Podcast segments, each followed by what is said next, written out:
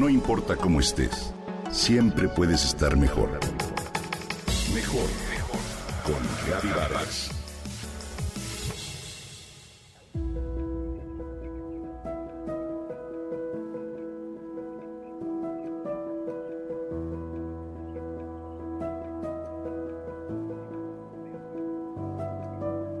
No sé lo que siento. No puedo expresarlo en palabras. Siento tantas cosas a la vez que no podría nombrarlas. Es muy probable que durante esta pandemia por momentos hayamos pasado por no saber bien a bien lo que sentimos. Cuando atravesamos por esos momentos de confusión, es común valernos de todo tipo de distractores que nos quiten esa sensación incómoda que no podemos nombrar. Todos conocemos dichas salidas, compras, trabajo en exceso, conductas adictivas, juicios, chismes, redes sociales y demás. Nuestro dolor se distrae con ellas. Claramente esas no son las salidas saludables porque nos hacen ignorar el llamado a sanar. Cuando una emoción incómoda y sin nombre nos hierve dentro, desea nuestra atención y tarde o temprano anidará en alguna parte del cuerpo para ser somatizada. Quizás se puede manifestar como calor en el cuerpo, palpitaciones en el corazón, falta de aire, malestar estomacal o como algo que nos aprieta la garganta. Te lanzo una pregunta. ¿Cómo te sientes tú, querido Radio Escucha, cuando alguien te honra, te escucha o te reconoce?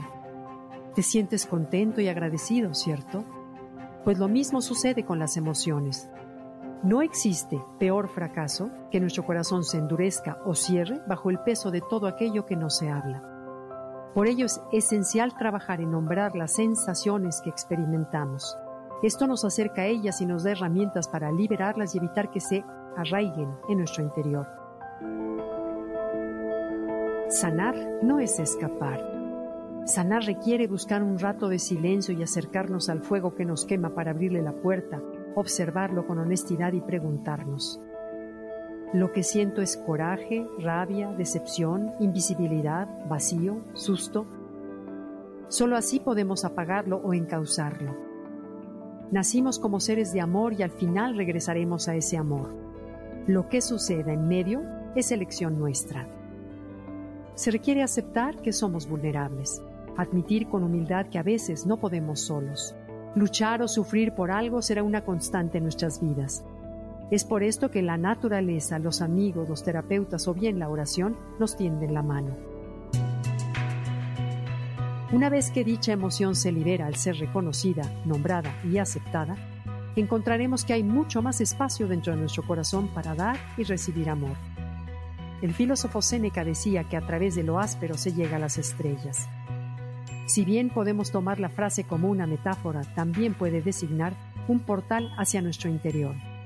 La misión en los tiempos difíciles no es llegar a la desesperanza, sino servir de inspiración para humanizarnos más. El dolor, la incomodidad y la pérdida siempre se dan sus vueltas por nuestra vida para luego retirarse. Y aunque de momento no lo veamos, dejar mayor espacio y convertirnos en seres más sabios, empáticos y apreciativos. Cuando las emociones incómodas aparezcan, no las rechacemos. Al contrario, Aprovechemos su llegada para utilizarlas a nuestro favor y que nos sirvan como una poderosa llamada para ensanchar las puertas del alma, la conciencia y el corazón. Les invito a no tomar ni rechazar los momentos espinosos de la pandemia que vivimos. Son grandes maestros que nos muestran la manera de sacar lo mejor de nosotros mismos y proyectarlo en todas las áreas de la vida.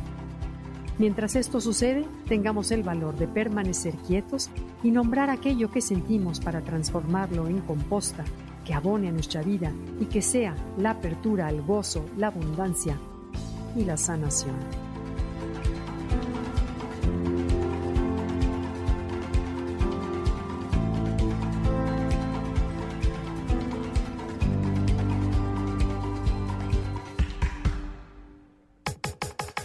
Comenta y comparte a través de Twitter. Gaby-Vargas. Gaby-Vargas. No importa cómo estés, siempre puedes estar mejor. Mejor, mejor. Con Gaby Vargas.